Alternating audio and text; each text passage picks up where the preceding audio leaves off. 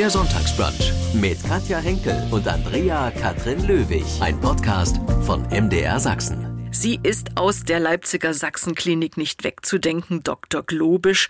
Schauspielerin Andrea Katrin Löwig spielt nun schon seit 1999 die Anästhesistin und Leipzig ist ihr zweites Zuhause geworden. Die beliebteste deutsche Arztserie wird dort gedreht und Andrea Katrin Löwig schlüpft regelmäßig in den Arztkittel oder die OP-Kleidung, um dann Frau Dr. Globisch zu werden. Das erfordert natürlich, sich mit medizinischen Fällen zu beschäftigen, schwere Begriffe auswendig zu lernen und OP-Besteck richtig zu halten. Andrea Katrin Löwig spielt aber auch Theater und ist Synchronsprecherin und über all das erzählt sie jetzt in unserem Sonntagsbrunch Podcast von MDR Sachsen. Übermorgen gibt's im ersten die 999. und die 1000. Folge der beliebtesten Arztserie im deutschen Fernsehen in aller Freundschaft. Was können wir erwarten? Wie viel können Sie verraten? Ja, ich kann zumindest verraten, dass es spannend wird und äh, ja, natürlich auch, dass es eine Überraschung gibt. Im Trailer vorab konnten wir schon sehen, es geht um eine Hochzeit. Hm, Geht es um eine Hochzeit? Kann Aber wir dürfen. ja, ja. Aber Sie dürfen natürlich äh, nicht verraten, wer sich da eventuell Ja sagt, oder? Es gibt eine Hochzeit und es gibt tatsächlich einen Todesfall. Mhm. Ja, vielleicht Frau Dr. Globe stirbt und. Äh nee. Das ist das, was ich nicht glaube.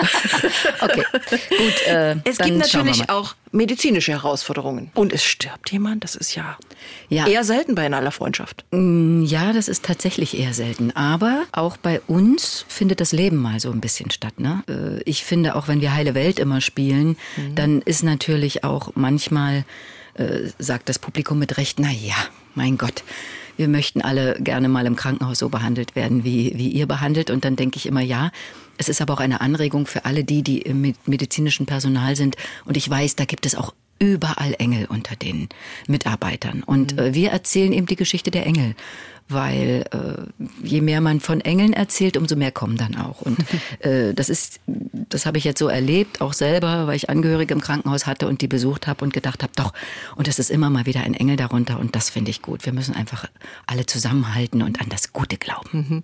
Die tausendste Folge ist irgendwie Wahnsinn. 1998 fing alles an.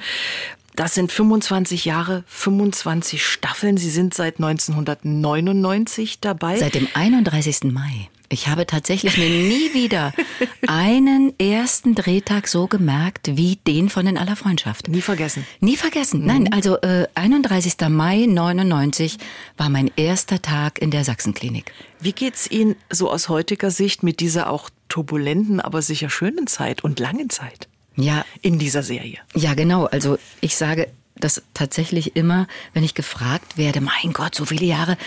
Es fühlt sich an wie die Hälfte. Mhm. Es fühlt sich an, als wären es zwölf, ja, dreizehn Jahre. Mhm. Und äh, das ist, glaube ich, ein gutes Zeichen. Denn manchmal, wir wissen alle, wie manchmal die Zeit schnell vergeht und manchmal vergeht sie gar nicht. Und hier ist sie wahnsinnig schnell vergangen. Und äh, mein Kind ist in der Zeit geboren und wahnsinnig schnell groß geworden. Die ist jetzt schon 14. Wahnsinn. Und äh, und, und tatsächlich ist es so, dass wenn so eine Serie einem nur vorkommt, als wäre es die Hälfte der Zeit, dann hat man irgendwas richtig gemacht. Dann ist man einfach zur richtigen Zeit am richtigen Ort gewesen, um die richtige Rolle zu bekommen. Und so sehe ich das und so dankbar bin ich auch dafür. Sie sind Dr. Katrin Globisch in der Erfolgsserie in aller Freundschaft, sind Anästhesistin, Chirurgin in der Serie. Nun steht die tausendste Folge an und es gibt wohl auch ein Wiedersehen mit Dr. Kreuzer. Ja, das haben wir ab und zu mhm. dass uns tatsächlich der Holger Demgen als Dr. Kreuzer mal besucht. Und dann gibt's immer ein Riesenhallo und wir freuen uns alle.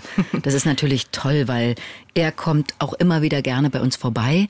Und wie ich, ich habe sowieso sehr, sehr gern mit ihm gespielt. Es gibt sehr geteilte Meinungen darüber, dass Katrin und Roland Heilmann da miteinander was angefangen haben. Also die Fans sind gar nicht durchweg begeistert. Naja, vielleicht gibt es irgendwie den Knall und dann war alles nur ein Albtraum oder, mhm. ein, oder ein schöner Traum, je nachdem, wie die, das Publikum es sieht. Okay. Aber ich denke, es sind die Überraschungen, die wir als Schauspieler auch lieben, auch in unseren Figuren.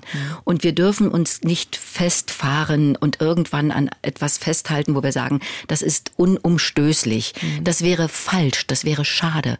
Und ich habe das Gefühl, dann wäre auch die Serie vorbei. Ja. Das heißt, wir, wir sind aufgefordert, uns immer wieder in unseren Figuren wach zu rütteln und zu rufen und zu sagen, wir nehmen die Herausforderung an, schauen wir mal, was da mit uns passiert.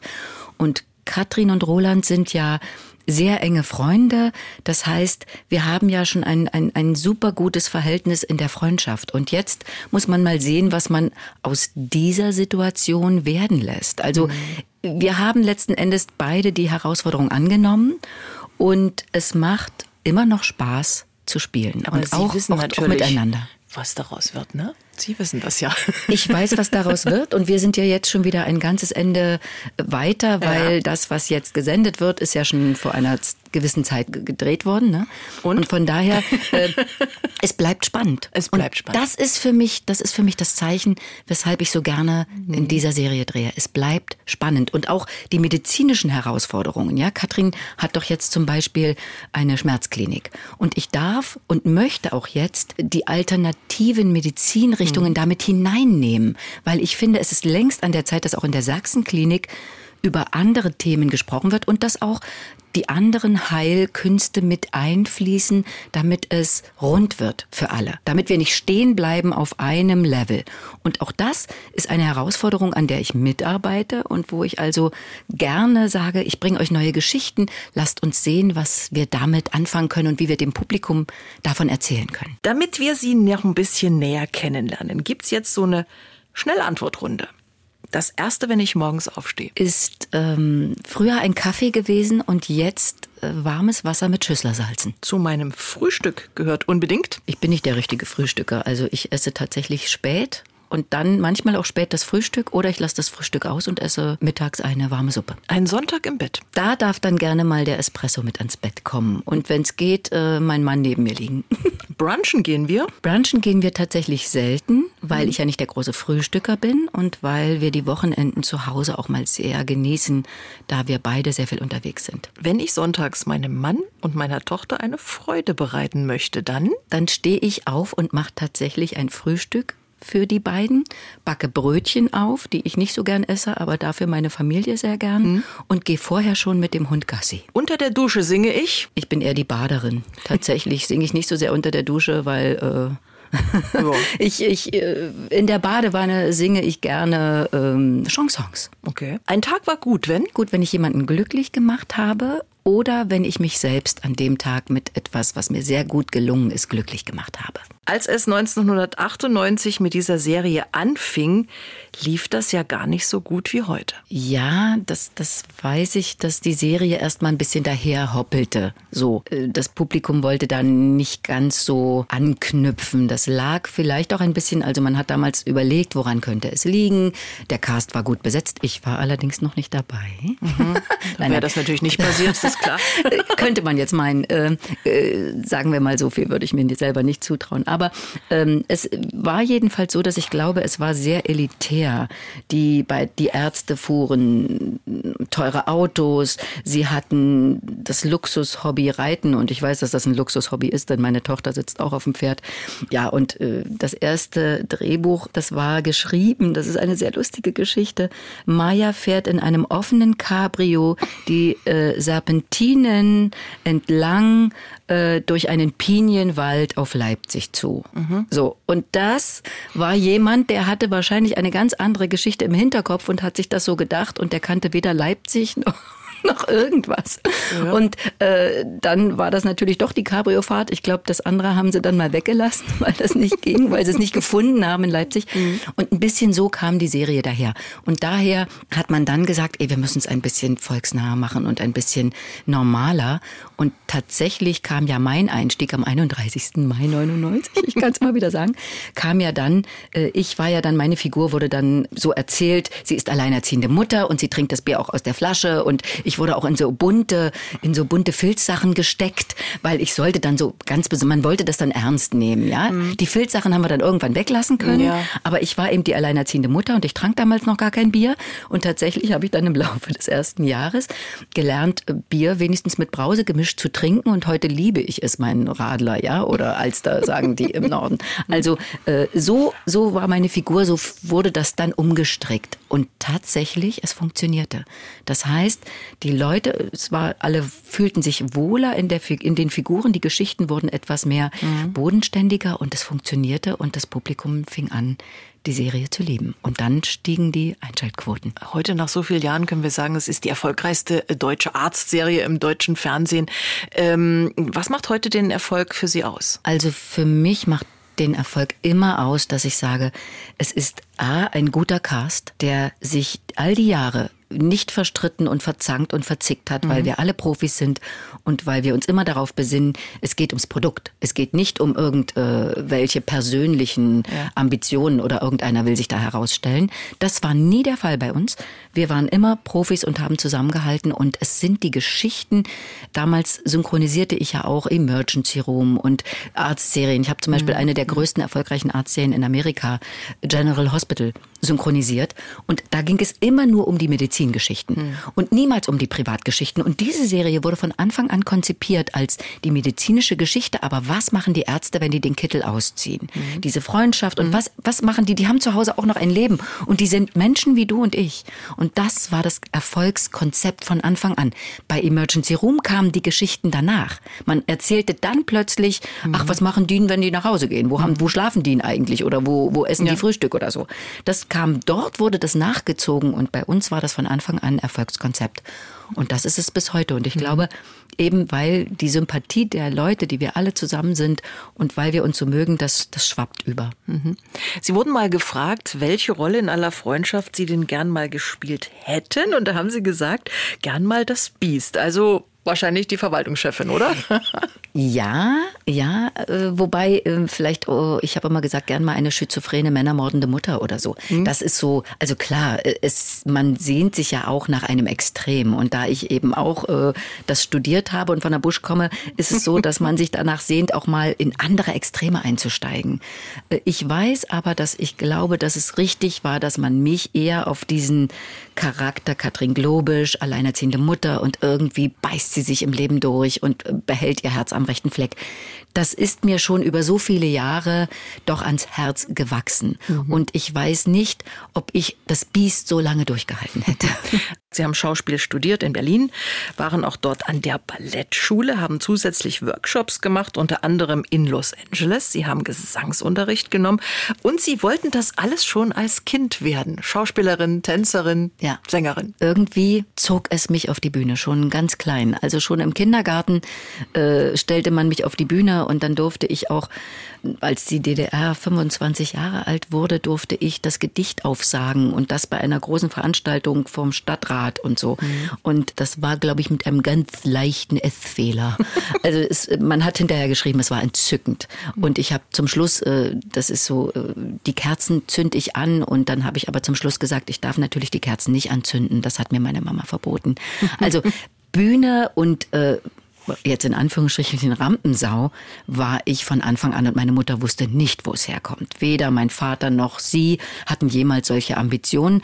Aber das Gute war, man hat mich einfach gelassen. Mhm. Und zu DDR-Zeiten war ja auch Schauspielerin zu werden kein schlimmer Beruf. Das war ja, man, man hatte sein Auskommen, man hatte, man bekam eine Stelle an einem Theater, man konnte davon leben und im besten Fall durfte man sogar reisen mit Theaterstücken. Ne? Mhm. Wir waren sehr beliebt in, zum Beispiel in Westdeutschland waren die, die Oststücke Stücke unglaublich beliebt und es gab Reisen und auch mal eben oder auch nach äh, Moskau. Wir sind als Studenten sogar nach Moskau geflogen und haben ein Theaterstück in Moskau aufgeführt, was simultan übersetzt wurde. Mhm. Also man hatte sein Auskommen, sein Einkommen und ich, ich, ich lebte dafür. Und das haben meine Eltern irgendwie erkannt oder sie haben mir jedenfalls keine Steine in den Weg gelegt. Mhm. Dafür bin ich heute noch dankbar, denn ja. heute kann ich nicht mehr mit ruhigem Gewissen jemandem sagen, wer Schauspielerin. Das mhm. ist ein Traumberuf. Weil der Beruf ist ein Traum und der kann auch zum Albtraum werden. Nämlich dann, ja. wenn einen keiner besetzt oder man keine Rolle bekommt, nicht die richtige Nase hat, nicht die richtigen langen Haare oder, oder, oder. Wer dafür nicht brennt und sagt, ist mir egal. Und wenn man mich vorne rausschmeißt, komme ich durch die Hintertür wieder rein. Dem würde ich sagen, mach was anderes. Ja. Sie haben dann äh, Polizeiruf gespielt, gute Zeiten, schlechte Zeiten und äh, am Ende der 90er kam dann das Angebot, eine Ärztin zu spielen. Was haben Sie da gesagt? Ja, ich war ja vorher in, in LA und habe diesen Hollywood Acting Workshop gemacht und mhm. da gab es ja eine ganz hübsche Geschichte, die ich dann auch irgendwann mal in einem Buch erzählen werde, dass es dort ein Unterrichtsfach gab, das hieß Miracle, irgendwie so Wunder. Und man musste sich auf einen Stuhl setzen und das war alles so ein bisschen, der, der war abgedeckt wie ein Thron und alles war verdunkelt, der Raum und alle mhm. saßen rundherum und man musste dort sich seine Wunschrolle kreieren. Und ich habe mir damals in LA dort meine Wunschrolle kreiert und habe gesagt, ich möchte eine Ärztin spielen in einer Verrückt. Serie, eine Hauptrolle und wenn es geht, ein bisschen länger. Und tatsächlich, als der Anruf dann kam, ein halbes Jahr später, habe ich gedacht, da ist sie. Da, ist meine Rolle. Da ist die Rolle. Und als ich es dann nicht bekam, weil äh, 98 Ina Rudolph besetzt wurde, dachte ich, hm, entweder habe ich mich geirrt oder die haben sich geirrt. Aber eigentlich ist es meine Rolle. Ich hatte auch gelesen, worum es geht und die Beschreibung für, für die Hauptfigur. Und dann kam ein halbes Jahr später der Anruf und dann dachte ich, ah, haben die sich doch geirrt. Genau. und dann habe ich mich natürlich riesig gefreut. Natürlich haben Sie damals, hat niemand gedacht, dass das so lange wirklich äh, funktioniert mit in aller Freundschaft. Das stand auch nicht auf meiner Wunschliste, das nee. ist mir dann passiert. Gab es für Sie denn noch mal so einen Moment, wo Sie gesagt haben, ach, ich lasse es, ich höre damit auf? Gab es das mal so zwischendurch? Ich glaube, das gibt es wahrscheinlich bei jedem mal irgendwann, aber so, dass es vielleicht doch mal ernst war? Mm, nur ein Gedanke, der mal so flüchtig durch den Kopf ging, äh, mit dem, wenn ich jetzt bleibe, kriege ich vielleicht keine andere Rolle mehr. Mhm. Und der Moment, wo man sagt, äh, ist man jetzt für, auf diese Rolle festgelegt für den Rest seines Lebens, der lässt einmal darüber nachdenken, ob man nicht vielleicht, wenn man hier sagt, ich gehe, dass man dann noch mal die Chance hat, die oder die oder die Rolle zu spielen. Ja. Äh, da denken wir alle, und da glaube ich, geht es meinen Kollegen ganz genauso, denken wir alle mal drüber nach.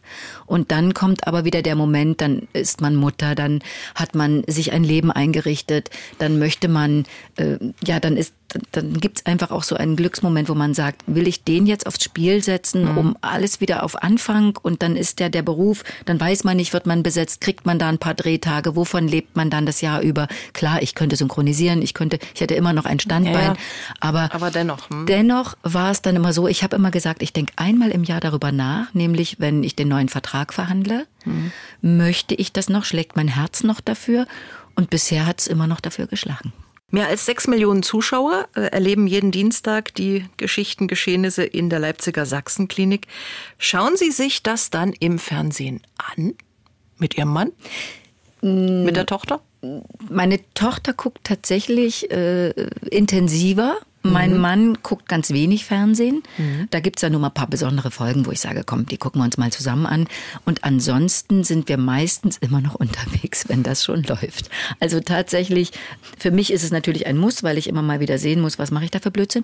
Aber ich zwinge jetzt nicht alle vor den Fernseher. Wie gut, wie gern gucken Sie sich selbst? Ich gebe ehrlich zu, ich gucke mich nicht so gern selbst. Ich bin sehr selbstkritisch und oftmals denke ich dann, oh, was hast du da gemacht? Oder mm, mm, mm, ja, oder wie, wie war das Licht? Oder mm. ich kriege ja oft gesagt, mm, sie sehen so viel jünger aus, als sie dann manchmal aussehen. Mhm. Aber da bin ich auch nicht so eitel, wenn es einfach die gute Geschichte ist und die Geschichte um, äh, um den Kindsvater und das waren ja alles so meine wirklich meine Ideen, die ich mit einbringen durfte. Ja. Und da durfte ich ja mal diese verzweifelte Frau spielen spielen, die, die äh, jenseits von Gut und Böse ist und auch jenseits von Schön. Und das habe ich mit Leidenschaft gespielt, weil ich glaube, daran hat man auch gesehen, dass ich eine leidenschaftliche Schauspielerin bin und nicht nur auf einer Farbe und auf einem Gurgo sitze, ja. Mhm. Und das, äh, das, da habe ich mir dann immer gedacht, das sind für mich wie 90 Minuten. Das sind Sternstunden. Und da muss man erst mal jemanden zu bringen, so besetzt zu werden, wenn man das in dieser eigenen Serie und Rolle spielen kann, mhm. dann bin ich immer noch am richtigen Platz. Ihre Tochter ist im Teenageralter.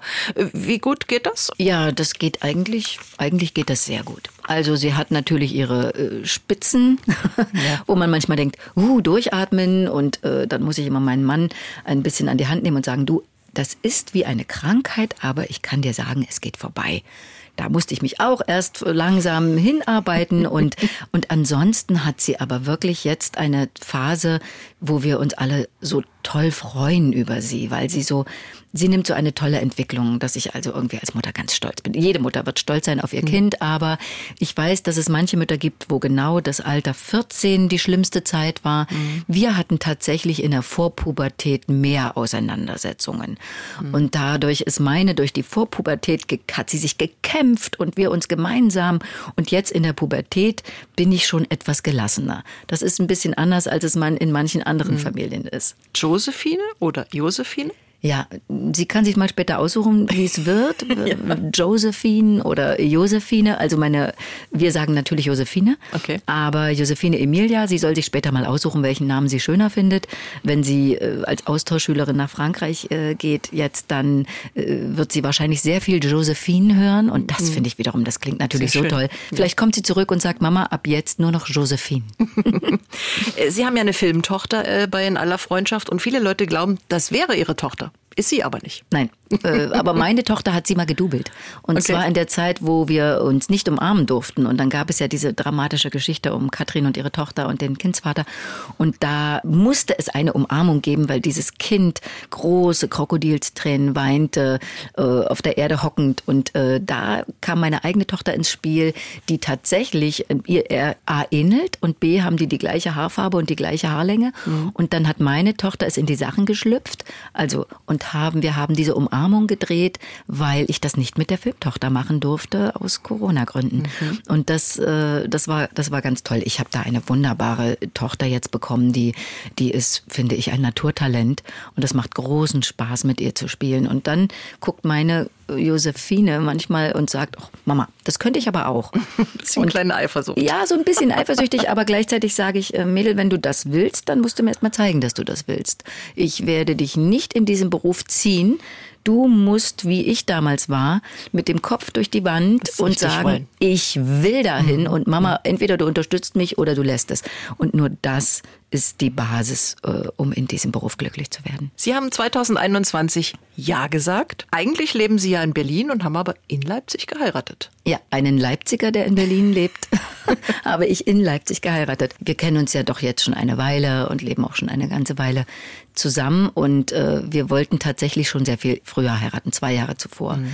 Und dann äh, starb der Schwiegervater, dann haben wir es ein Jahr verschoben. Und dann kam Corona, und dann haben wir es das zweite Mal verschoben, weil wir gesagt haben, wir wollen keine Hochzeit mit Mundschutz.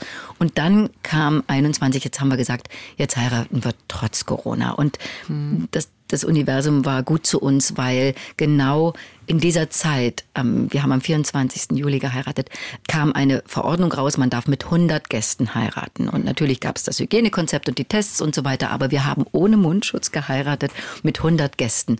Und dann haben wir uns gefragt, wo? Wo soll es stattfinden? Und es gab viele äh, Ideen und geblieben ist dann da, wo auch sein Herz schlägt, nämlich Leipzig und mein Herz sowieso und die Thomaskirche, in der er mit seiner Familie auch ähm, in der Gemeinde äh, war. Ich bin tatsächlich nicht so ein Fan gewesen. Ja, ich bin zwar auch getauft, aber ich habe überlegt, ob ich in der Kirche heiraten möchte.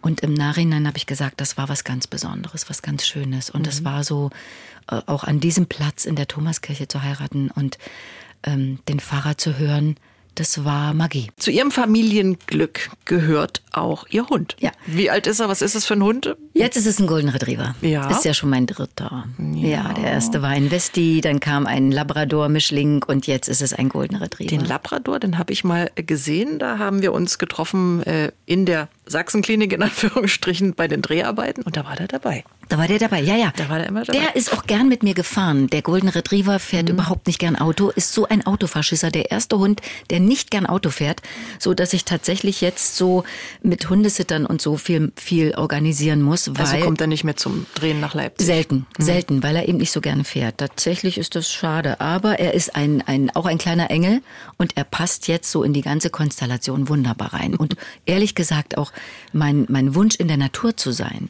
und regelmäßige Spaziergänge zu machen. Ich kann da nur raten, wer, wer sowas gern macht, sollte sich einen Hund anschaffen. So die Zeit auch reicht, dass man das hinbekommt. Sie pendeln also von Berlin zu dem äh, Drehen nach Leipzig. Wie viele Drehtage sind es für Sie so im Monat? Mm, sechs. Man glaubt immer, es sind viel, viel mehr, ja? Ja, irgendwie das, hat man ja immer so das Gefühl, ah, jede Woche ist wir laufen, Ich glaube, wir, wir liefen mal 23 Mal im, im, im, deutschen Fernsehen immer noch auf den dritten Programmen und so. Ich weiß nicht, ob es jetzt noch die Zahl ist, aber dann immer noch oft, glaube ich. Man ja. zappt durch und man, man mhm. sieht immer wieder uns. Mhm. Das ist auch für alle anderen, die sagen, na, die kriegen wir ja nicht. Die, die, die dreht ja dauernd. Also auch der Synchron zum Beispiel, da kriege ich dann immer die Anfrage, sag mal, hast du eigentlich noch Zeit? Und dann sage ich, ja, du, ich bin auch die und die Woche bin ich da. Mhm. Und dann sind die immer ganz erschrocken und freuen mhm. sich. Mhm. Wenn Sie so nach Drehschluss in Leipzig Zeit haben? Was machen Sie da? Dann äh, sehe ich natürlich zu, dass ich auch Freunde treffe. Inzwischen mhm. habe ich ja meine Freunde hier und dort.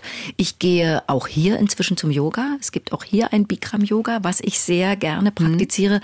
was mich jung und fit hält, würde ich mal sagen. Ich bin auch gerne mal äh, am Kosbodener See. Das ist da so ein, da gibt es so Lieblingsstellen.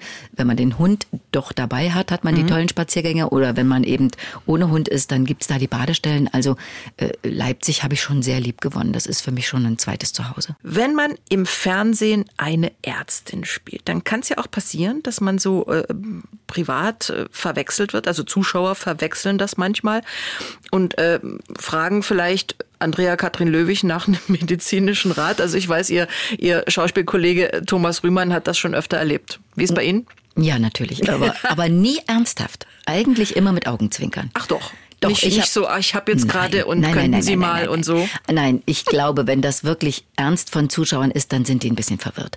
Also äh, ich habe dieses lustige, dieses nette Anfrage, ja und och, ich, ich, ich hätte Sie gerne mal gefragt, weil und so. Dann äh, ist natürlich die Standardantwort, äh, gehen Sie bitte zum Arzt. Ne? Aber tatsächlich, äh, weil ja auch meine zweite Leidenschaft die Homöopathie ist mhm. und ich in Dingen, die so kleine Alltagswehwehchen betreffen, da schon so meine Mittelchen dabei habe, kann ich gerne einen Tipp geben. Und da habe ich schon die, das eine oder andere Feedback bekommen, dass das geholfen hat und dann freue ich mich immer sehr. Sie haben es gerade gesagt. Sie sind auch privat so Dr. Globuli werden Sie genannt, weil Sie doch der Homöopathie eine Menge abgewinnen können. Und ich habe gelesen, Sie haben wohl um die 50 Mittelchen gegen dies und das. Ja, das habe ich inzwischen. Und ich habe aber auch die Bücher dazu, mhm. wo man nachlesen kann. Mhm. Und meine Erfahrung ist eben, dass man ganz viele Dinge sei es Kopfschmerzen oder ja, wenn's, wenn mal die Haut ein bisschen juckt oder man einen kleinen Ausschlag hat, da, da kann man ganz viel schnell mit homöopathischen Mitteln helfen. Mhm. Das ist wunderbar. Ich finde, das sollte, das sollten auch die Schulmediziner, die Alltagswehwehchen behandeln, ja. sollten das wissen. Und tatsächlich gibt es einen Arzt, der bei uns uns viel beraten hat beim Drehen und der hat zum Beispiel das Mittel Galphimia glauca bei Heuschnupfen der weiß, dass das wirken kann. Mhm. Und äh, er hat gesagt, er ist bestimmt der reine Schulmediziner, aber er hat das schon erlebt, dass das hilft. Also sagt er den Leuten, die mit Heuschnupfen zu ihm kommen und denen es richtig schlecht geht, probieren Sie das mal aus. Mhm. Der gibt es einfach weiter und sagt, probieren Sie es mal aus. Bei 80 Prozent der Leute hat es geholfen, 20 Prozent nicht, aber probieren Sie es aus. Ich weiß nicht, wie das funktioniert, aber äh, ich empfehle es Ihnen mal. Und das, sowas finde ich toll. Wenn, wenn jemand dann äh, so eine Sachen erfährt und auch von den, von den Patienten Patienten äh, das, die Rückmeldung bekommt, dass er dann nicht sagt, mhm. na, das ist alles Mist und das findet alles nur im Kopf statt, Placebo, sondern da ist ja vielleicht was dran. Wenn Sie so unterwegs sind, haben Sie da immer was dabei? Ja, hier in meiner Tasche jetzt können wir mal gucken. Es gibt eine kleine Apotheke. Äh, Wahnsinn. Es gibt hier eine Sonnenapotheke in Leipzig. Die, mhm. die stellen einem so eine kleine Apotheke mit einem Zettelchen zusammen. Mhm. Der Zettel, der hat so die Kurzbeschreibungen, welches Mittel wofür ist. Okay. Und die Apotheke kann man kaufen. Das ist ein Lederetui.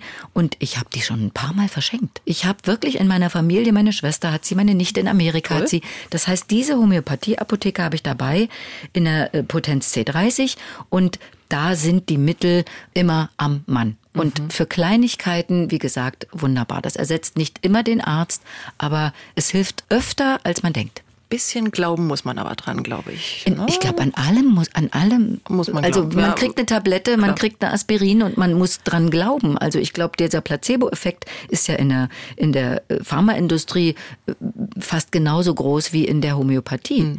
Nur, dass die Homöopathie oft ohne Nebenwirkungen läuft. Und das finde ich ganz wichtig dabei. Mhm. Und Medikamente, die man bei der Schulmedizin verschreibt, die, äh, wenn man sich mal den Beipackzettel anguckt, da wird einem manchmal schwindlig. Ihr Hund bekommt auch die Globuline? Ja, ich habe letztens meinem Hund, äh, der hatte eine Augenentzündung und ich habe überlegt, hm, es war das Wochenende, Tierarzt, es kostet dann das Doppelte. Also hat er von mir bekommen Euphrasia, das ist das homöopathische Mittel für Augen und kolloidales Silber, was ich selber mache, was man auch in der Apotheke kaufen kann, aber das in die Augen geträufelt. Am Ende des Wochenendes, am Montag, war die schlimme, vereiterte Augenentzündung weg. Und ich habe die Tierarztkosten, die bestimmt an die 200 Euro gewesen wären, gespart. Mhm. Ich kann mir vorstellen, Ihre Freunde, Bekannten rufen ständig an. Ich hab da und äh, kannst du mal und hm, was nimmt man da? Naja, die, die, schon, oder? die, die dafür sind, ja. die rufen schon an ja. und fragen. Und äh, selbst meine Mama, die ja äh, auch skeptisch war zu Beginn, ist jetzt ein großer Fan von meiner Homöopathie, weil sie auch weiß, wie oft es schon gewirkt hat. Und die anderen, die nicht anrufen, die brauchen andere Sachen. Die die brauchen eben ähm, was, was Richtiges. Die harten Sachen. Die harten Sachen, ja. Wenn man eine Ärztin spielt, muss man ja auch so medizinische Begriffe auswendig lernen. Wie gut geht das bei Ihnen? Ach, ich so? liebe das. Echt? Ja, ich liebe diese medizinischen Begriffe und, äh, und dass die dann so wie nebenbei kommen, weil das macht für mich so diesen Berufsspielen aus. Aber mein Problem ist, ich vergesse die auch immer alle ganz schnell. Okay. Wenn man dann sich irgendwie ein besonderes Mittel merken sollte, weil man zum Beispiel in einer Talkshow gefragt wird, dann sind die alle wieder weg. Ich habe tatsächlich Kollegen, denen fällt das nicht so leicht. Mhm. Die haben damit unheimlich zu kämpfen, aber ich glaube, bei mir kommt das, weil ich durch den Synchron ja gelernt habe, mhm. schnell Sachen zu lernen. Mhm. Beim Synchron kriegt man ja auch nicht das Buch vorher. Man liest den Satz und man muss in dem Moment den Satz sprechen und man muss sich das, wenn es geht, ganz schnell merken. Und da habe ich ein wahnsinnig gut geschultes Kurzzeitgedächtnis. Mhm. Und das wiederum hilft mir bei, beim Lernen solcher medizinischer Begriffe. Wie, wo lernen Sie Texte? Am Abend vorher gucke ich mir die an. Also die Drehbücher lese ich vorher. Ein oder zweimal, je nachdem, wie groß meine Geschichte ist. Am Abend vorher gucke ich mir die zu Hause an, bevor ich das Licht ausmache. Am nächsten Morgen gucke ich sie mir nochmal an, wenn ich in der Maske sitze und geföhnt werde und so weiter. Und dann am Set nochmal in der Probe mit den Kollegen. Und da fixiert sich für mich der Text, wenn ich die anderen höre und dann ist er da. Kann das ziemlich schnell. Geht das, nicht jedem das, so. Das stelle ich mir schon schwieriger vor. Man kann jetzt irgendwas lernen und so und dann in dem Moment, wo die Kamera äh, oder der Regisseur sagt, so jetzt bitte, dann muss das sitzen. Ja, das aber das ist, ist das, ist ein, das ist ein Training. Ja. Das ist tatsächlich ein das Training. Das stelle ich mir immer so ein bisschen. Ich weiß, Jutta Kamann hat mir immer erzählt, sie braucht eine Woche. Sie mhm. lernt eine Woche lang die Texte, weil bei ihr dieses Kurzzeitgedächtnis nicht so mhm. äh, äh trainiert war. Die Handgriffe im OP müssen ja auch irgendwie echt aussehen. Da haben Sie ja Berater am Set. Was wir uns immer fragen, Filmblut, Schweine, die dort liegen. Äh, Schweine heute. Hm. Was, was, das ist tatsächlich so. Das, das ist tatsächlich. Ist Filmblut, so. äh, kein Problem, ich kann Blut sehen. Im ja. Gegensatz zu meinem Kollegen Roland Heilmann, der kann kein Blut sehen. Schweine heute, ja, mir tut's immer ein bisschen um das Schweinleid, aber tatsächlich, das musste ja sowieso sterben. Von daher nähen wir, also ich weiß, die Handgriffe oben an diesen Geräten, die sind schon totale Routine bei mir, ja. Mhm. Also was ich da machen muss. Und äh, wenn ich selber gedreht habe, dass ich äh, operiere, das hat mir großen Spaß gemacht, weil das so ein bisschen wie, wie so Handarbeit ist. Und äh, da habe ich dann auch das Kompliment bekommen, dass dafür, dass ich es nicht so oft mache wie meine Kollegen, dass ich ziemlich gut nähen kann. das ist also so, so, da muss man ja so. Nun mhm. bin ich Linkshänder, bei mir mhm. wird es eben immer umgekehrt. Ne? Ich mache mhm. das eben dann doch eher mit links als mit rechts. Das ist dann immer ein Umdenken für unser medizinisches Personal Personal, die mich da anleiten. Aber es hat Spaß gemacht und äh, es sah, glaube ich, auch ganz gut aus. Mhm. Naja, vielleicht brauchen Sie es ja mal. Ehrlich gesagt, ich habe ich hab schon eins gemacht, aber da habe ich mir tatsächlich noch ein YouTube-Video angeguckt, als mein Hund eine Wunde hatte. Da wurde der geklammert. Mhm. Und äh, man kann zum Tierarzt gehen und die Klammern rausmachen lassen, äh, 50 Euro. Oder, und da habe ich mir tatsächlich ein Video angeguckt und dann habe ich diese Klammern, weil eben, äh, ja, auch ein bisschen begabt, habe ich die Klammern dann, als das verheilt war, äh, selber rausgemacht. Tierärztin Frau Dr. Globisch. naja. Schauen Sie auch andere Arztserien? So im Fernsehen? Ja, ich liebe natürlich äh, Grey's Anatomy. Das ist ja jetzt immer noch die Serie, die läuft und mhm. das ist ja, glaube ich, die Langzeitserie Amerikas jetzt. Und äh, The Good Doctor habe ich auch sehr gern geguckt. Das mhm. war noch mal ein bisschen was Neues. Da war ja noch so ein Arzt dabei, der so ein bisschen Autist ist und das, das fand ich auch spannend und das hat auch Spaß gemacht. Und natürlich denke ich, wenn wir so bestimmte Sachen drehen. Zum Beispiel drehe ich unheimlich gerne Gänge, über, wo die Kamera vor uns herfährt, mit Text und mit Handgriffen nebenbei noch und da kommt einer dazwischen und so. Mhm. Und dann wird mir von den Regisseuren immer bestätigt, dass das kann nicht jeder, weil das ist so richtig wie, das, das, das, das ist wie ein Puzzlespiel. Da muss alles ineinander passen, der Text muss wie Wasser kommen und man muss noch nebenbei den Beruf oder die, die Störungen drehen. Und das sehe ich mir gerne an in den Serien sehe ich das immer. Manchmal spule ich sogar zurück und gucke mir das nochmal an, wie toll ja. die das machen. Und ich selber drehe es aber mindestens genauso gern. Ich habe zuletzt New Amsterdam geguckt. Das ist auch eine Arztserie. Die habe ich noch nicht gesehen auch empfehlenswert, glaube ich. Also ja? ich habe die erste Staffel gesehen, bin jetzt bei der zweiten. Ganz kann man sich gut die Zeit damit vertreiben. Oh, was, schauen, was schauen Sie sonst so im Fernsehen an? Ja, gerne natürlich mit der äh, Familie äh, so Serien, wo ich dann sage, ach, das könnte meinem Mann auch interessieren. Zum Beispiel haben wir The Crown geguckt mit Leidenschaft, weil da gerade in den ersten Staffeln auch so viel Historisches dabei war. Da, da kriege ich dann auch mal meinen Mann auf die Couch. Den kriege ich sonst selten beim Fernsehen auf die Couch. Er hatte gar keinen Fernseher, als ich ihn kennenlernte. Er hatte keinen Fernseher. Und äh, er hat dann gesagt, ist das schlimm? Und ich habe gesagt, nein, gar nicht. Im Gegenteil. Du lernst mich völlig neu kennen und sagst nicht, äh, ich habe jetzt ein Date mit Frau Dr. Globisch, sondern du hast ein Date mit Andrea. und deswegen kriege ich ihn bei solchen Sachen, kriege ich ihn auf die Couch. Und mit meiner Tochter habe ich liebend gern gesehen Anne with an E, also Anne mit E. Ja. Und die haben wir inzwischen schon zwei oder dreimal gesehen. Mhm. Das ist äh, ein bisschen historisch. Es spielt ein, ein junges Mädchen, die in dieser Serie langsam älter wird. Am Ende geht die ja dann zum, zum, zum zur höheren Schule. Und äh, das habe ich mit meiner Kleinen geguckt, als sie genau in diesem Alter war, wo die Anne anfing, die Serie. Und, und das ist zum Beispiel für mich ganz großes Kino, mit der Familie dann gemeinsam da zu sitzen und das anzugucken. Ich habe sie vor einigen Jahren als Blauen Engel in Dresden erlebt. Also Theater spielen das ist auch so ihrs. Ja, das, äh, das ist auch noch eine Leidenschaft, die jetzt leider schon lange nicht mehr in meinem Leben stattgefunden hat, worüber ich auch sehr traurig bin. Also tatsächlich habe ich mir für dieses Jahr vorgenommen, ich möchte auch wieder ein bisschen in die Theaterwelt einsteigen und ich habe jetzt gerade einen Monolog gelesen, eine brillante Rolle, wo ich überlegen muss, äh, habe ich Lust darauf, die auf die Bühne zu bringen und wenn ja, welches Theater? Mhm. Oder eben auch, was ich mir vorstellen könnte, ein Zwei-Personen-Stück, äh, zum Beispiel zwei taffe Frauen mit Rebecca Emanuel bin ich im Gespräch, die möchte auch so gern mal wieder Theater spielen. Ich habe gesagt, dann lass uns doch nach einem Stück gucken. Zwei Powerfrauen. Also das fehlt mir jetzt schon sehr. Mhm. Das war natürlich auch in der Corona-Zeit überhaupt nicht mehr interessant und attraktiv. Und mir sind auch Konzerte weggebrochen, die ich gerne auf der Bühne gebe, wo ich so äh, den direkten Kontakt zum Publikum habe. Und das alles läuft jetzt erst langsam wieder an. Mhm. Und es zieht mich auch wieder auf die Bühne, weil ich bin auch eine leidenschaftliche Bühnenschauspielerin und das muss mal wieder raus. Das Kind ist jetzt so, dass ich sagen kann, die Luft, ja, mit 14, jetzt braucht sie die Mama nicht mehr so oft. Und meine Tochter hat zu mir gesagt, als wir in Mama Mia saßen, ja und Mutti, warum machst du das nicht?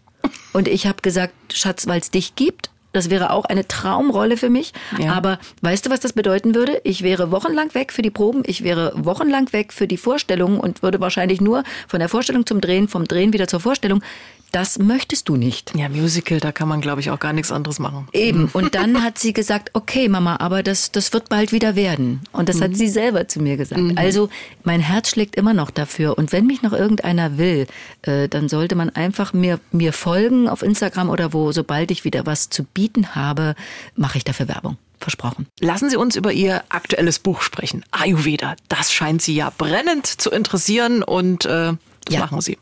äh, ja, es ist zu mir gekommen. Ayurveda ist eigentlich zu mir gekommen, weil ich hatte Freundinnen, die das schon praktiziert haben und ich habe das dann kennengelernt und ich bin ein bekennender Fan von Ayurveda, von dieser über 5000 Jahre alten Heilwissenschaft. Und so kam auch dieses Buch zu mir. Ich habe mal ein Interview gegeben, wo ich erzählt habe, dass ich so ein Fan bin und das gemacht habe und dass es mir so sehr gut tut. Und dann kam der Gräf und Unzer Verlag auf mich zu und fragte, ob mhm. ich ihnen nicht als Patin für ein Buch zur Verfügung stehen mhm. möchte. Und da ich ein Fan bin, gesagt habe, das ist eine wunderbare Botschaft. Natürlich, was kann ich da für euch tun, ohne jetzt die Spezialistin für Ayurveda zu sein? Ja.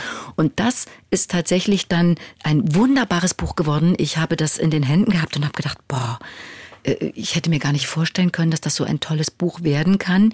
Ich erzähle meine Erfahrungen in mhm. diesem Buch. Ich erzähle von den Dingen, wie es dazu kam, dass ich mich gesünder und wohler in meinem Körper fühle und das und auch wirklich den Ausgleich der Energiebalancen geschafft habe. Darum geht es ja äh, im Ayurveda. Man, man ist unterschiedlicher Typ und man es gibt immer nur Mischtypen, aber man hat irgendeinen Überschuss und wenn man den zu viel hat, kommt man außer Balance. Mhm. Und das sind dann die kleine Wehwehchen, die länger anhalten. Jeder hat das irgendwo und es kommt immer wieder Und dann kann man zum Arzt gehen und kriegt eine Pille oder man sagt, ich guck mal, wie ich meine Energiebalance wieder ausgleiche. Und mir ist es so gelungen und ich schwärme davon. Und in diesem Buch standen mir wunderbare Spezialisten zur Seite, die das Ganze noch auf den Punkt gebracht haben. Und das, das finde ich so toll, dass tatsächlich ein Buch entstanden ist, wo man eine kleine Panchakarma-Kur, das ist ja so eine Balancier dich aus, reinige dich für zu Hause haben wir entwickelt. Und zwar für die, die nicht nach Sri Lanka fahren können und die, die nicht irgendwie das große Geld haben und sagen, ich, ich bin jetzt sagen, immer in Viele Indien. fahren ja zum Ayurveda aber Urlaub. Wer, aber mal ganz ehrlich, wer kann sich das leisten ja. und ist da? Und äh, das ist jetzt ein Tipp, das sind tolle Rezepte drin und das ist jetzt ein Tipp, wie man sich das Ayurveda, den Gedanken des Ayurveda nach Hause holen kann und wie man vielleicht gucken kann, welcher Typ bin ich und wie balanciere ich mich aus, dass ich zum Beispiel nicht ins Burnout rutsche. Und Burnout ist zum Beispiel auch für jeden etwas anderes, für jeden dieser Typen. Ja, für ja. einen Kaffertypen, der auf der Couch liegt, ist ein Burnout, ich komme gar nicht mehr hoch ja, aber für einen äh, Vata-Typen, der Luft ist, so wie ich, äh, die sind immer heute hier, morgen da. Äh, es gibt so ein, ich bin Vata-Typ mit äh, mit Pita-Anteilen und der Vata-Typ, äh, das ist zum Beispiel so, wenn man äh, kocht und beim Kochen denkt man, ach jetzt muss ich noch den Ketchup aus dem Keller holen, weil ich mache hier eine Tomatensauce und im Keller sieht man plötzlich die Waschmaschine ist da, die muss ja noch ausgeräumt werden. Dann räumt man schnell die Waschmaschine aus. In dem Moment denkt man sich, aber Moment mal, hier sind ja noch die Blumen, äh, die im Keller stehen im Winter, die muss ich jetzt mal noch gießen gießen. Am Ende steht man im Keller und weiß nicht mehr, warum man in den Keller gegangen ist. Dann geht man wieder hoch und dann sind die Nudeln verkocht und die, die Tomatensauce. Das ist Vata. Das passiert mir ganz oft. Und ich habe gelernt, wenn es mir mal wieder passiert, muss ich lachen und denke wieder, ah, wieder zu viel Wind, zu viel Luft, ja. Und der Peter-Typ, das ist ja eher der, der ganz spezielle, der alles ganz genau macht und der auch sehr Perfektionist. Der Perfektionist, der alles in Bewegung bringt. Und es gibt eine ganz kleine Anekdote. Peter, Vata und Kaffa planen eine gemeinsame Reise, ja. Und Vata ruft dann irgendwann die anderen an und sagt, ich bin schon mal losgefahren, äh, ich bin hier, äh, ich muss noch das und das machen, mit dem treffe ich mich noch, äh, dann werde ich da mir schnell ein Brötchen holen und dann treffen wir uns am, am Zug. Und da sagt der Peter-Typ, Moment mal, wieso bist denn du schon losgefahren? Also ich bin gerade hier am Computer und plane noch unsere Reise. Das muss unbedingt genau geplant werden, weil ich möchte ja nicht, dass wir die Züge verpassen und so weiter. Ich mache also gerade hier erstmal den Plan und sitze noch am Computer. Und der Kaffertyp sagt, Moment mal, ich bin noch gar nicht aufgestanden. Ich stehe jetzt erstmal auf, ich mache mir mein Frühstück und dann treffen wir uns irgendwann irgendwo. Das sind diese drei Typen. Das ist wunderbar beschrieben, in welche Typen man rutscht und man muss sich ausgleichen, um, ja, um sich so wohl zu fühlen, wie ich mich zum Beispiel jetzt wohlfühle. Über die Synchronstimme Andrea Katrin Löwig müssen wir natürlich unbedingt noch sprechen. Sie haben unter anderem Charlize Theron ihre Stimme gegeben oder Rachel Weisz. Jetzt und Brenda andere. Strong, das ja, ist ja jetzt die also Desperate Housewives Darstellerin, wirklich die übrigens tolle Frauen, tolle. Filme, tolle Serien. Dafür gab es auch einen Preis mal. Für Charlize Theron gab es den Synchronpreis, den deutschen Synchronpreis, ja, für damals für Monster. Mhm, mhm. und äh, da war ich auch sehr stolz drauf, weil zur selben selben Zeit der Oscar für Charlize äh, ausgerufen wurde, für diese großartige Rolle. Sie war auch wirklich brillant. Mhm. Sie hatte sich da äh, fett angefuttert und hatte eine, eine Zahnspange und sah hässlich aus. Und ja. Also es war, es war unglaublich, wie die das gespielt hat, weil sie ist ja eigentlich sonst so ein Beauty Girl. Ne? Mhm. Und ich habe mir extra vom Zahnarzt eine Spange machen lassen, so eine Beißschiene, damit um auch, auch, äh, um, um unsauber richtig, zu klingen, weil die auch so richtig ist dann, Sie ja. hatte ein Gebiss sich machen lassen, ja. hässliches, und ich habe das, ich habe mir eine Spange machen lassen, eine Beißschiene, und dann hat sich aber beim Synchron herausgestellt, dass mit der Beißschiene war das so unsauber und klackte und schlapperte mhm. da so, das kann man beim Synchron nicht anbieten, und die Beißschiene musste ich weglegen. Und dann habe ich, das ist auch ganz lustig, ich habe mir dann kleine Mäuschen aus unserem OP mitgenommen, also Mäuschen sind die kleinen Tupfer. Und hab die mir so in die, in die Backenknochen gesteckt. Damit und dann, bisschen so dann war es ein mhm. bisschen unsauer und dann habe ich eben das so nicht ganz so saubere gesprochen auf diese Figur. Also ich habe mir auch richtig Gedanken dazu mhm. gemacht und mhm. eine Woche lang mit ihr gelitten im Synchronstudio in Babelsberg wurde das aufgenommen und ich war fix und fertig und habe auch gedacht, eigentlich habe ich gedacht, ich schaff's nicht, weil das auch mit der, mit der Tontechnik und so weiter, das war damals ziemlich schwierig, das so auszutarieren, dass das alles klappt. Und im Endeffekt wurde ich dann dafür äh, entlohnt, indem ich diesen wunderbaren Preis bekommen habe. Sehr, sehr schön. Was ist momentan synchronmäßig? Was äh, machen Sie? Na, jetzt gerade äh, bin ich gefragt worden und die haben sich auch sehr gefreut, dass ich Zeit habe. Das ist die äh, Brenda Strong, Schauspielerin von Desperate Housewives. Und ich bekam letzte Woche den Anruf vom Aufnahmeleiter äh, und der Regisseur erzählte mir das dann. Er hat sich alle Stimmen angeguckt und für diese Serie, das ist eine neue achteilige Serie für Disney, da spielt sie eine wunderbare, eine Mutter von einer erwachsenen Tochter und es ist hochkarätig besetzt mhm. und das ist großartig, was sie da spielt. Und es macht mir wieder einen Heidenspaß, mal wieder in sowas Tolles einzutauchen, besonders wenn es so tolle Schauspieler sind. Ich darf von Frau zu Frau sagen, Sie sehen richtig gut aus. Oh. Ist es das Yoga, die Globuli? Was ist es alles? Ja, es ist eine Mischung aus allem, glaube ich. Es Okay. ist, glaube ich, äh, zum einen, dass ich mich tatsächlich immer noch so fit und jung fühle, ja. Und das bleibt man eben, wenn man so in, in seinem Flow ist, in seinem Fluss ist. Das Yoga oder der Sport, die frische Luft, das alles, glaube ich, macht es. Und dass ich die Dinge, die ich tue, alle liebe. Ich, ich liebe alle Dinge, die ich tue. Ist es Singen, ist es äh, Theaterspielen, ist es Synchronisieren und Drehen. Ich glaube, ein, ein Geheimrezept mh, meine, meiner Ausstrahlung ist, dass ich alle die Dinge gern mache und dass ich mich mit dem Gift Nummer eins, negativen Gedanken, nicht aufhalte. Sie haben aber mal gesagt, äh, Sie fühlen sich dann stark, wenn Sie auch alles unter einen Hut bekommen. Haushalt, Kind, Mann, Hund und Beruf. Ich glaube, das ist ganz schön viel, ein bisschen äh, ambitioniert. Ja, das ist die Perfektionistin, das ist Peter. sind wir wieder beim Thema. äh, Da sind wir wieder beim Thema. Und da kann ich dann auch mal perfekt unperfekt werden. Mhm. Und dann äh, reg ich mich aber darüber nicht auf oder ärgere mich nicht, sondern ich sage dann meiner Umgebung, die das dann alles unzulänglich findet, entschuldigt bitte, aber ich habe jetzt einfach drei Berufe gerade unter einen Hut versucht zu bringen Mhm. und einer muss dann da auch mal ein bisschen Abstriche machen. Aber tatsächlich haben wir Frauen, glaube ich, wir Frauen, es gibt bestimmt auch Männer, die dieses Thema haben, aber ich kenne mehr Frauen in meiner Umgebung. Äh, diese doppelte Dreifachbelastung und dann noch den Beruf erfolgreich und gern machen, das finde ich eine Riesenherausforderung. Und da sollten wir uns jeden Tag auch einmal auf die Schulter klopfen und sagen, du machst das toll. Ihr Lebensmotto hat mit 5L zu tun. Leben, lieben, lernen, lachen, leiden. Gut. Ja, auch das Leiden gehört wohl mit dazu, weil in dem Moment, wo man auch mal leidet, weiß man, wie gut es einem an den anderen Tagen geht, wo man nicht leidet. Aber das hatte ich mir schon in der Schule mal, ich habe das sehr, sehr früh als Schülerin irgendwann mal gelesen und habe mir das in mein Tagebuch geschrieben. Oder eben dann kam noch der Spruch dazu, mach jeden Tag einen Menschen glücklich, auch wenn es du selbst bist. Pause, gerade wenn es du selbst bist. Wie machen Sie das? Ja, Im Alltag, wo Sie ich- sagen, dass ich mich dann- was, was ist es, was, wo Sie sagen, das mache ich jetzt für mich? Ja. Macht mich jetzt ganz glücklich? Ja, das kann manchmal ein Cappuccino sein. Okay. Irgendwo im Sitzen in Ruhe. Das kann äh, mal sein, dass ich den Stapel auf dem Schreibtisch, der mich beißt, äh, das Papier beißt. Mich übrigens, ich bin so, ich Mhm. schiebe die Stapel weg, bis sie so groß sind, dass ich sie nicht mehr ignorieren kann.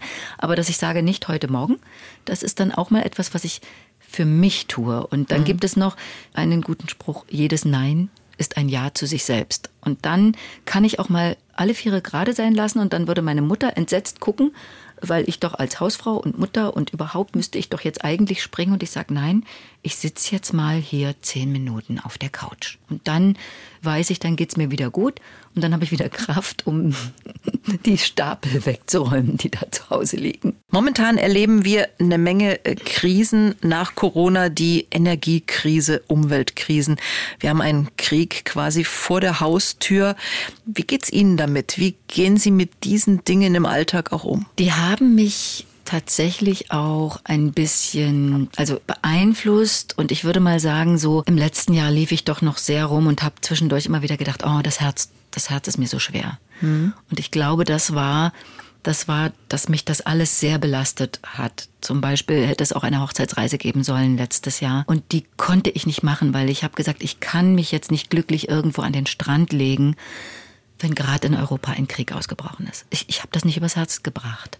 Aber das heißt nicht, dass ich jetzt versinke in, diesem, in dieser Trauer und in dieser Depression, sondern ich weiß, dass ich mitfühlend bin mit diesen Umständen. Ich bin auch nicht glücklich darüber, wie das weitergeht und dass dieser Krieg nicht enden will und so weiter. Aber ich kann die Dinge im Augenblick nicht ändern. Und ich habe zumindest geschaut, dass es mich in meinem Leben nicht zu sehr runterzieht und dass man den Alltag irgendwie noch, noch am Leben hält und die Freude des Lebens nicht ganz verliert. Wir dürfen uns davon nicht entmutigen lassen. Das ist, glaube ich, das, was ich daraus gelernt habe. Und wenn ich mit Menschen in Kontakt trete, dann bin ich immer der hoffnungslose Optimist, der sagt, es, es wird auch wieder gut. Sie haben mal gesagt, wenn Bollywood käme, äh, wäre ich dabei, wäre ich weg. Stimmt das noch? Ja, ja, wenn die mal anklopfen würden, äh, wäre ich äh, weg. Was ist es? was, was reizt. Sie daran so sehr? Naja, das ist natürlich auch Singen, Tanzen, Spielen mm. und das, was mm. in mir immer noch ist, ja. Mm.